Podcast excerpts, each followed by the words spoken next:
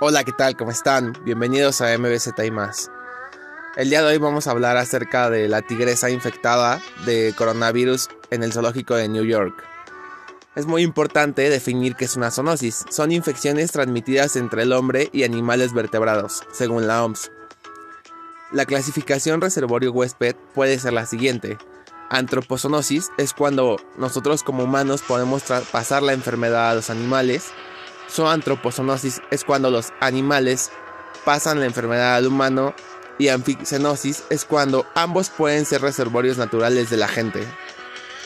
Es muy importante también decir que esta es una enfermedad emergente, es decir, que son nuevas infecciones resultado de la evolución o modificación de un agente patógeno, cuando la infección es desconocida hasta el momento antes de su aparición.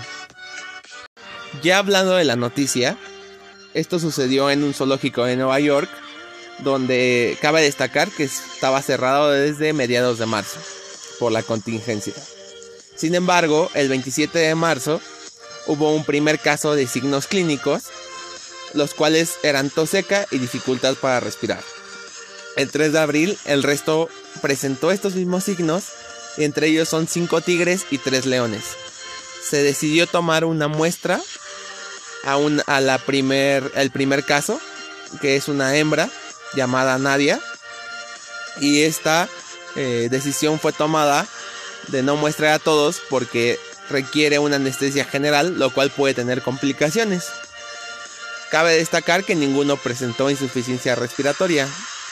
Se cree que se infectaron por un empleado asintomático y estos resultados los reportaban a la OIE, la Organización Mundial en Sanidad Animal, la cual el día de hoy confirmó los casos. Es muy importante no alarmarse, ya que esto no es un fenómeno generalizado, es el primer caso que se ve. Ningún animal del zoológico más que ellos ha presentado estos signos. Y pues no espantarnos ni alarmarnos. Eh, estamos cada día aprendiendo más de la enfermedad y es muy importante atender y seguir las indicaciones de Secretaría de Salud. Y por ejemplo, en, en China hubo otro caso de perros y gatos que tuvieron contacto con las personas enfermas de COVID y por lo tanto dieron positivas a las pruebas. Eh, es, eh, las recomendaciones es limitar el contacto de sus animales de compañía para evitar que así se contagien. Y como se puede mencionar, esto es una antropozoonosis.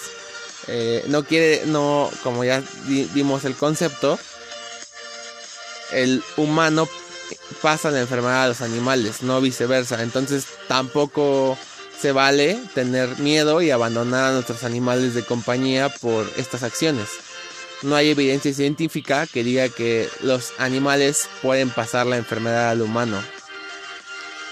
Esto es nada más un podcast informativo, espero sea de su agrado y muy pronto subiremos un capítulo de cetrería y otro hablando sobre COVID en animales de compañía. Muchas gracias por su atención.